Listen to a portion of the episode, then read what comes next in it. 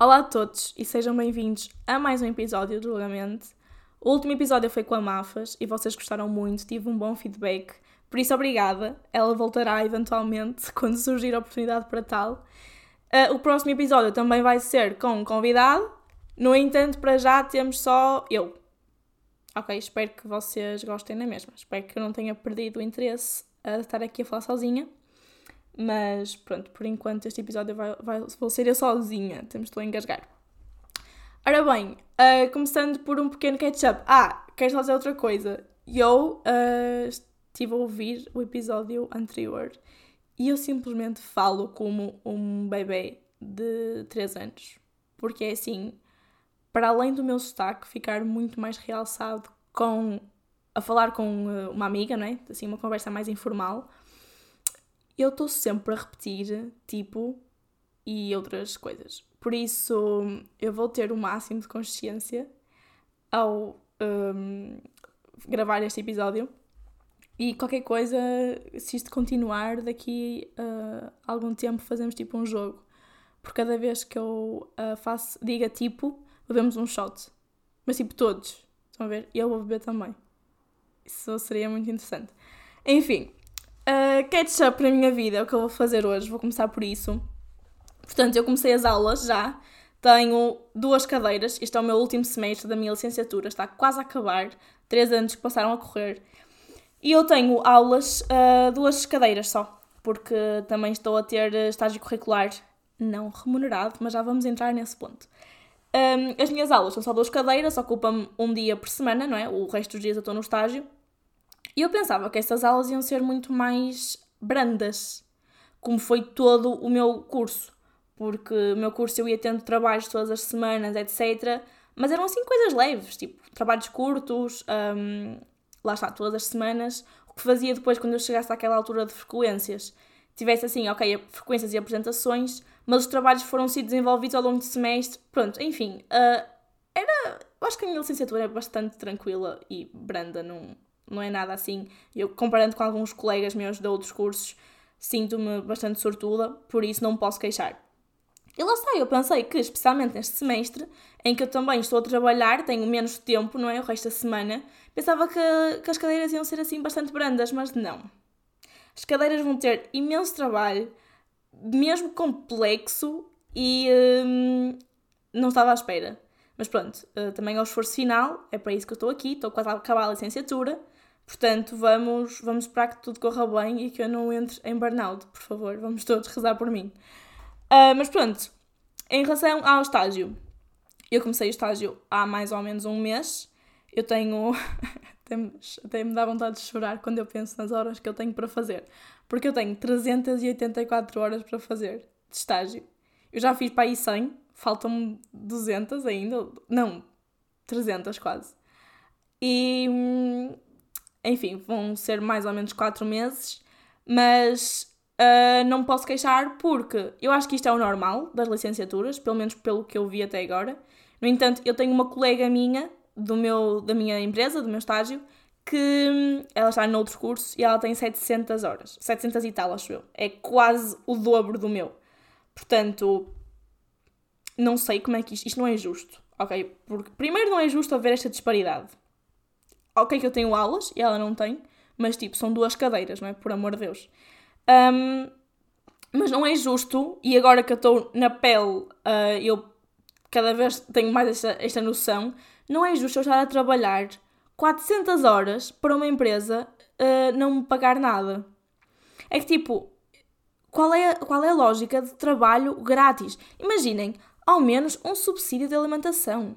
Eu tenho colegas minhas que têm, um, não é, eu tenho uma colega minha em específico, não é o subsídio de alimentação, mas uh, meio que é em comida, não é? porque a empresa tem lá uma cantina que não se paga nada, eles vão lá e ainda recebe subsídio de transporte. Portanto, uh, ela mora longe, quando tem que vir ao Porto, pagam-lhe a gasolina do carro, etc. Portanto, ela está ótima. Mas isto não é normal. O normal é uh, temos que levar comidinha de casa e aquecer lá na copa no micro-ondas.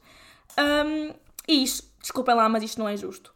Porque isto é um estágio, ok, que não é obrigatório, porque eu podia não fazer estágio, podia fazer projeto, mas depois, quando acabaste a licenciatura, sairia, sairia em desvantagem porque não tinha a mínima experiência face em relação aos meus colegas, não é?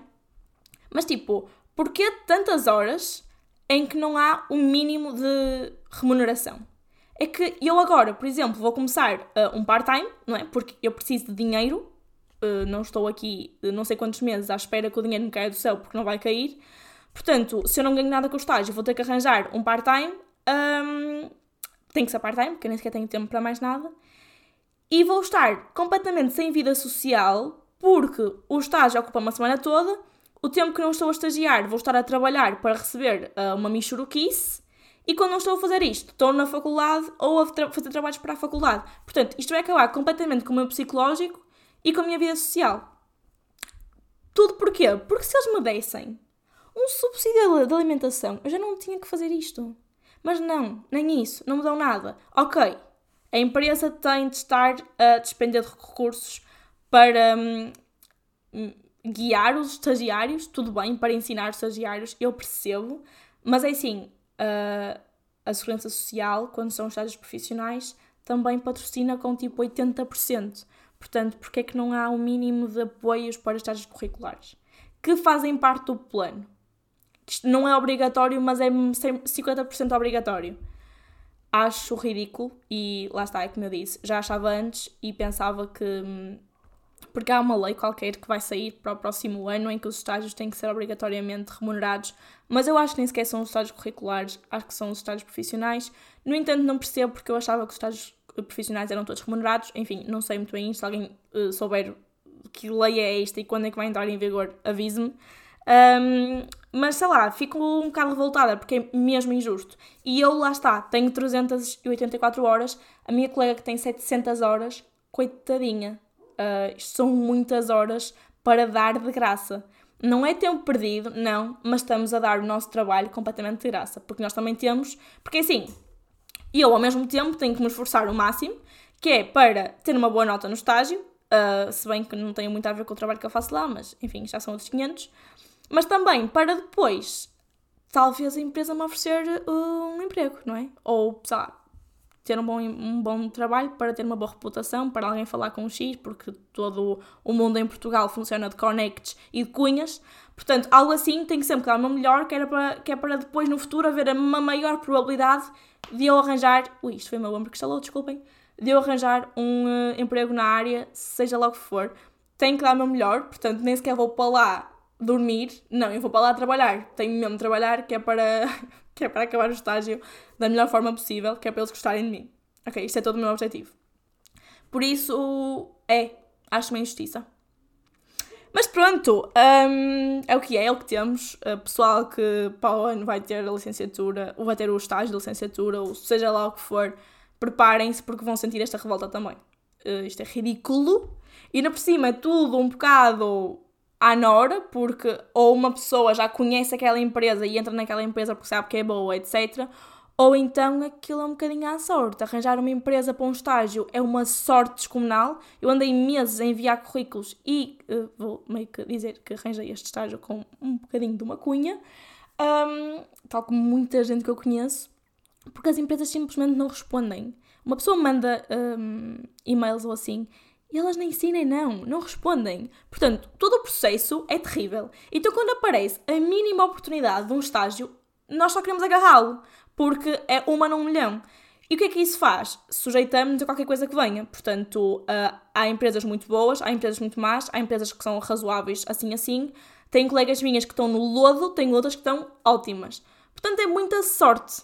Um, então, é todo um processo um bocadinho uh, bocadinho injusto. Todo o processo é um bocadinho chato uh, e uh, muito injusto. Mas pronto, não vou uh, reclamar mais porque não vale a pena, não vai ajudar em nada. Um, vou, no entanto, e, começar. Eu estou meio engasgada toda, desculpem. Vou então começar o tema deste episódio, que é maturidade. E tem também a ver com o estágio, mas também a ver com outras coisas, que é eu uh, comecei a trabalhar com 16 anos. E eu tinha esta ideia bastante errada, por sinal, que é os adultos um, são maduros à parte. maturidade, maduro. Há a maturidade, mas a pessoa é madura, com D. Ok? Pronto. À parte.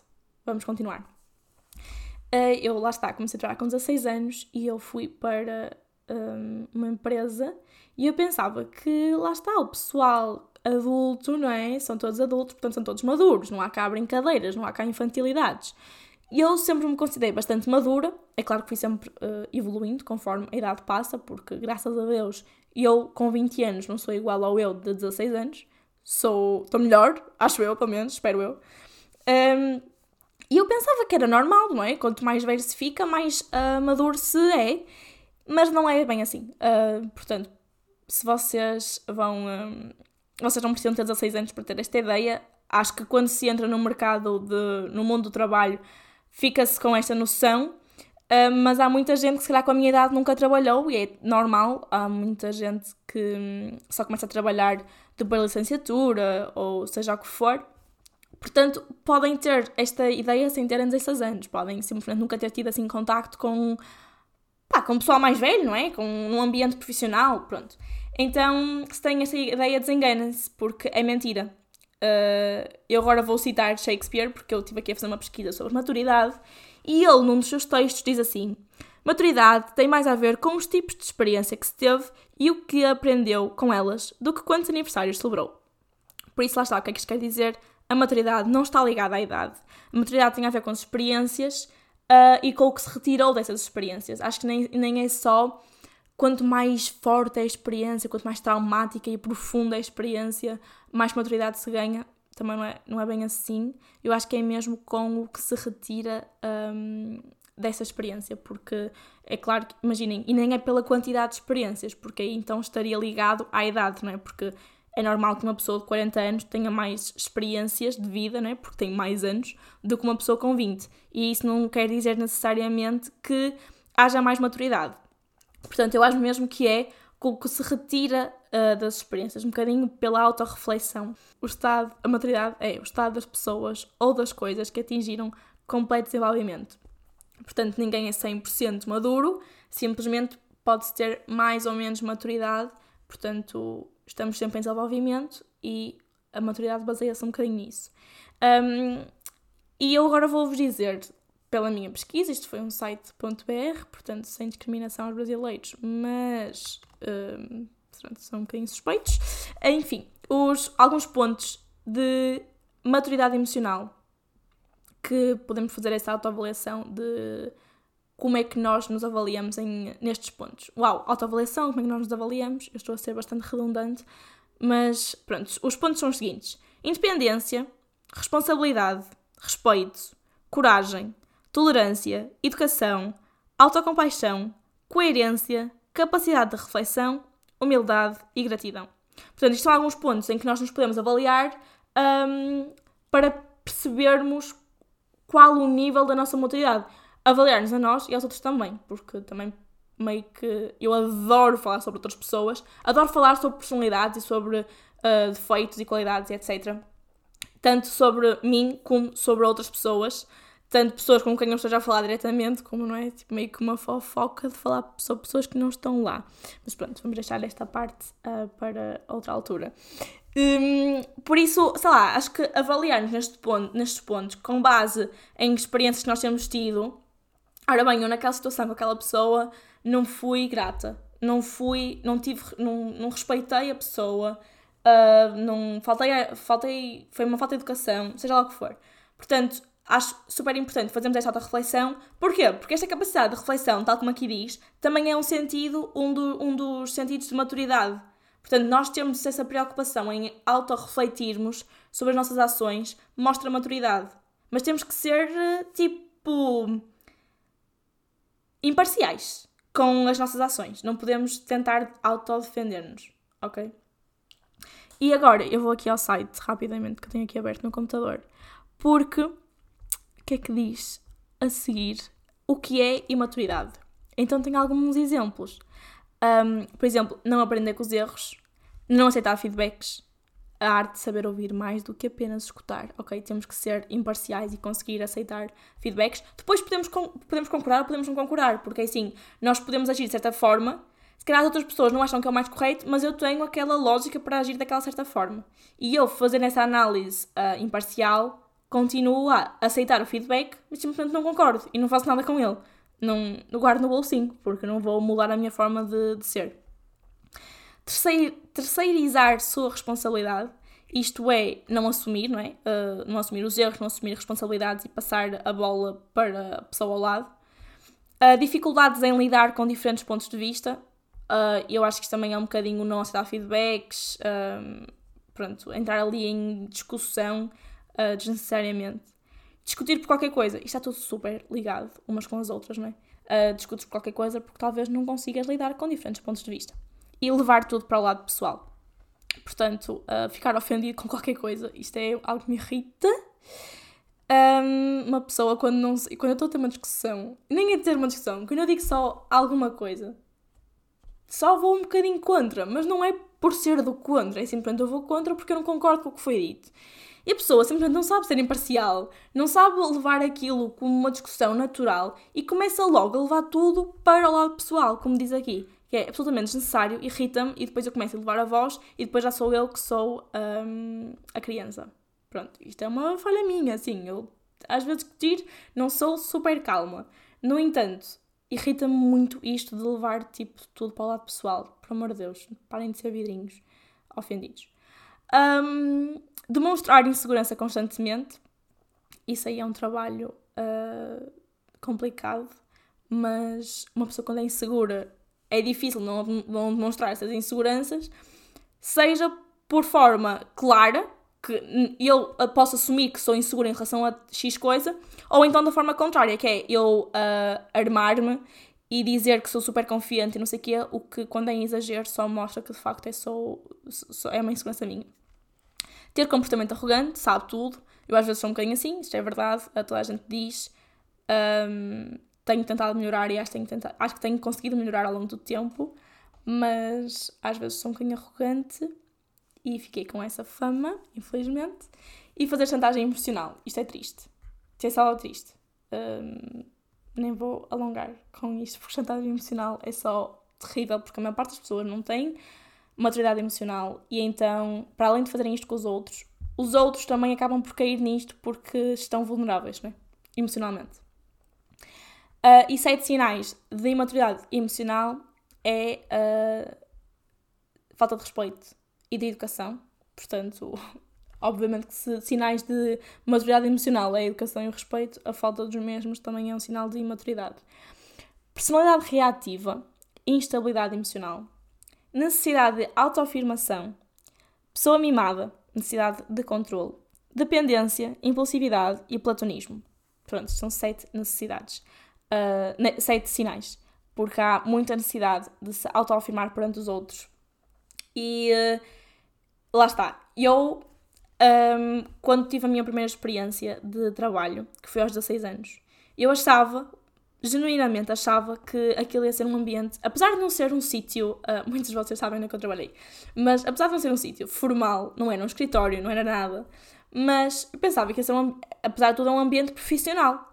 E eu achava que ia haver esse ambiente profissional, ia haver essa carga um, que não havia na escola né? porque eu até essa altura só tinha estado uh, na escola, estava no secundário, e eu pensava que ao entrar para esse emprego ia ser um ambiente completamente diferente. E a verdade é que não era. E por um lado isso é bom, porque não foi assim um choque muito grande, mas foi um choque porque as minhas expectativas estavam um, num ambiente super profissional e tal, e não era nada disso. Um, e eu percebi-me que pessoas mais velhas são muito imaturas um, e foi um choque ver que o pessoal de 40 anos era infantil que dói. E depois é uma questão de hábito, não é? Porque já não se espera grande coisa, não é? Quando já se sabe como uma pessoa é, já não se tem grandes uh, expectativas. No entanto, no início uh, eu tinha as expectativas lá em cima e elas rapidamente caíram. Entretanto, já fui trabalhar para outro sítio que foi mais ou menos a mesma coisa, mas já, já não foi um choque, já estava à espera. Mesmo assim, eu continuo sempre a ser um bocadinho um choque, eu sei. Porque é assim, eu estou à espera que as pessoas sejam uh, responsáveis. Tu tens 30 anos, por favor, Andreia, uh, ganha um bocadinho de noção. No entanto, Andreia, isto aqui é daquele meme, acho que vocês perceberam. Um, no entanto, quando foi para esse segundo local de emprego, continua a ser a mesma coisa. E agora, no estágio, não quero falar mal porque eu adoro o sítio onde eu estou, mas também foi um bocadinho a mesma coisa, estava à espera, como, lá está, como, como era um ambiente de escritório, eu pensava que ia ser muito mais formal e não era, muito mais tranquilo. Aqui não acho tanto que as pessoas sejam infantis, mas vou com uma expectativa muito mais uh, rigorosa do que realmente é. Portanto, às vezes as pessoas têm um bocado de medo, as, as pessoas, mais as, uh, os adolescentes e assim, têm um bocado de medo de começar a trabalhar, de ai, uh, não estou preparada para ser adulta. Não vais ser adulta. Uh, lamento, mas a maior, parte das, a maior parte dos adultos não são adultos. Ou pelo menos a ideia de adulto que eu tinha. Portanto, não se preocupem, vai correr tudo bem. O pessoal, na verdade, é todo infantil e todo, tem todos trauma, traumas de infância e, portanto, tudo isso reflete na, na vida adulta e nos comportamentos. Portanto, não se preocupem. Todo. Eu, eu primeiro, o meu primeiro local de trabalho, aquilo parecia uma casa de segredos. E em muitos sítios isto é assim. Então, quando é em shoppings, lojas de shoppings, é a mesma coisa, experiência própria. Um, simplesmente parece que é sempre um ambiente de escola em qualquer sítio que se trabalhe. Portanto, ou tenham muita sorte, e eu espero que, que eventualmente isso vos aconteça, mas preparem-se porque o início provavelmente não vai ser assim. E pronto, espero que vocês tenham gostado deste episódio. Um, façam essa autorreflexão se são uh, maduros ou não, como é que está o vosso nível de maturidade e hum, não tenham grandes expectativas em relação às outras pessoas. É só isso que eu vos digo. Não digo para não se valorizarem e aceitarem menos do que merecem, não é isso. No entanto, quando são aquelas ligações meio que obrigatórias, não é? porque eu não consigo escolher as pessoas com quem vou trabalhar, um, não tenho grandes expectativas. Agora, em relação a amigos, ou a relações amorosas, aquelas relações que eu realmente consigo controlar e vou ter uma ligação direta, aí sim, aí não aceitem uh, pessoas imaturas só porque sim. Ok? Não estou a dizer isto. Portanto, é isso. Espero que tenham gostado deste episódio. Uh, eventualmente vou pôr uma caixinha de perguntas no meu Instagram para vocês uh, fazerem perguntas em relação a Erasmus, para eu responder juntamente com o meu convidado mistério do próximo episódio. Convidado mistério, não assim tão mistério não é? Porque é um bocadinho óbvio. Mas pronto, é isso. Uh, deixem a vossa avaliação de 5 estrelas ou aquilo que vocês acharem justo no Spotify e no Apple Podcasts. Sigam-me no Insta e Tiziana Pinto para depois me fazerem as minhas perguntinhas de Erasmus. Opa, e é isso. Se calhar também vou abrir aqui uma caixinha no Spotify para vocês fazerem perguntas em relação a Erasmus, ok? Do próximo episódio. Pronto, é isso. Um grande beijinho, espero que vocês tenham gostado e vemo-nos no próximo episódio. Beijinhos!